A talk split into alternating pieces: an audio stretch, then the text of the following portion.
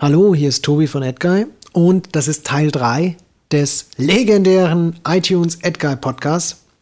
Und das mache ich hier nicht aus Spaß, denn am 18. April kommt unser neues Album AdGuy Space Police Defenders of the Crown. Und es ist sehr gut. Was ich natürlich sagen muss, denn ich mache ja Reklame dafür gerade hier. Äh, aber ich würde es auch sagen, wenn ich gar nicht in der Band wäre und gar nichts davon hätte, wenn ich jetzt Werbung machen würde, dann würde ich auch sagen, das ist sehr gut weil es eben einfach sehr gut ist und man darf nicht lügen. Man muss immer die Wahrheit sagen. Und die Wahrheit ist nämlich, das ist geil. Und äh, ja, zwei Songs konntet ihr euch ja schon anhören. Wenn ihr regelmäßig bei www.edguide.net vorbeischaut, ja, dann konntet ihr das gar nicht übersehen oder überhören. Den Opener äh, Saber and Torch, sehr hart. Dann die erste Single Love Tiger, ist auch schon erhältlich.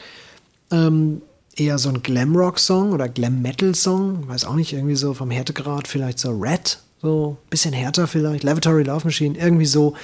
Ähm, und die Songs sind sehr gegensätzlich und das zeigt aber auch, was auf dem Album für eine, für eine stilistische Bandbreite zu hören ist. Also kein Song für sich steht für das ganze Album oder, oder deckt das komplette Spektrum ab, was wir auf dem Album abdecken.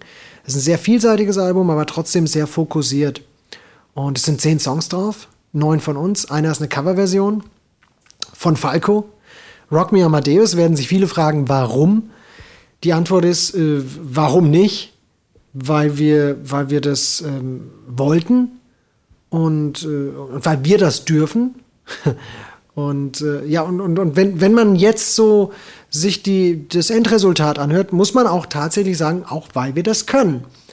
Und wir wollten ursprünglich der Kommissar machen, aber unser Produzent Sascha Pät meinte, äh, nee, komm, mach lieber Rock Me Amadeus. Der Song ist hymnenhafter, symphonischer, kann man besser in eine Rockversion ummodeln und hat auch was, was Augenzwinkerndes, was Größenwahnsinniges, ein bisschen was Selbstherrliches, also alles, alles, wofür Edgar stehen. Und ähm, er sagte, ihr dürft das und ihr könnt das auch. Und dann haben wir es ausprobiert und im Endeffekt ist es wirklich sehr geil geworden ist, es war schwierig, es war eine Herausforderung, gerade vom Akzent als Hesse Falco nachzumachen. Also das, das ist schon, äh, das war ein bisschen heikel, aber wir haben es gemacht und es ist gut geworden. Und ich hatte vor drei Wochen ein Interview mit einem, mit einem Wiener, der, der sagte, es fällt ihm schwer, das zu sagen, aber äh, er hat tatsächlich noch nie so eine authentische Version von einem Falco-Song, so eine Coverversion von einem Falco-Song gehört. Ähm, und äh, meinte, und das schließt selbst sämtliche Wiener Tribute Acts mit ein, die sich darauf spezialisiert haben, äh, äh, Falco zu covern. Und das ist ein sehr schönes Kompliment, wenn das ein Hesse von einem Wiener bekommt. Und ähm, ja, was ist sonst noch drauf auf dem Album? Ach so, ja, es gibt noch sieben Bonustracks, von denen ich vier ein bisschen überflüssig finde, weil es sind einfach nur Instrumentalversionen. Und als Sänger äh, äh, kann man Instrumentalversionen ja nicht gutheißen. Ja? Das geht ja nicht. Das ist ja wie äh, äh, die, die, die Torte ohne Sahne und Kirsche. Oder, oder, oder äh, eigentlich wie die Tortenplatte äh, ohne Torte, Sahne und Kirsche. Ja? Aber, ähm, aber trotzdem, die, die fanden das gut, das da zu machen und dann machen wir halt vier Instrumentalversionen. Was aber auch noch drauf ist, und das ist viel wichtiger, es sind drei Bonustracks drauf. Einmal Space Police in einer anderen Version und äh, einen Song, der liegt mir besonders am Herzen, Akim in Hysteria. Das ist ein, ähm, ein, ein Insider-Joke, ein Tribut oder eine Hommage an unseren Live-Sound-Mixer auf Tour.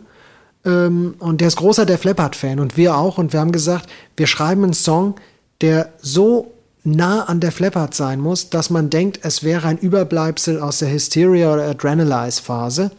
Und es ist uns tatsächlich, glaube ich, ganz gut gelungen.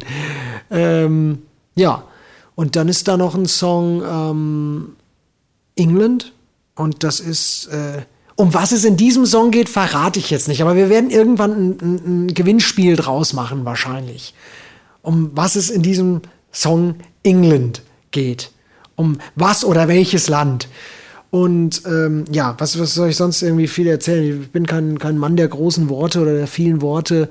Äh, hört euch die Platte einfach an und, äh, und dann werdet ihr mir recht geben, ähm, das ist ein wunderschönes Album geworden. Edguy, Space Police, Defenders of the Crown.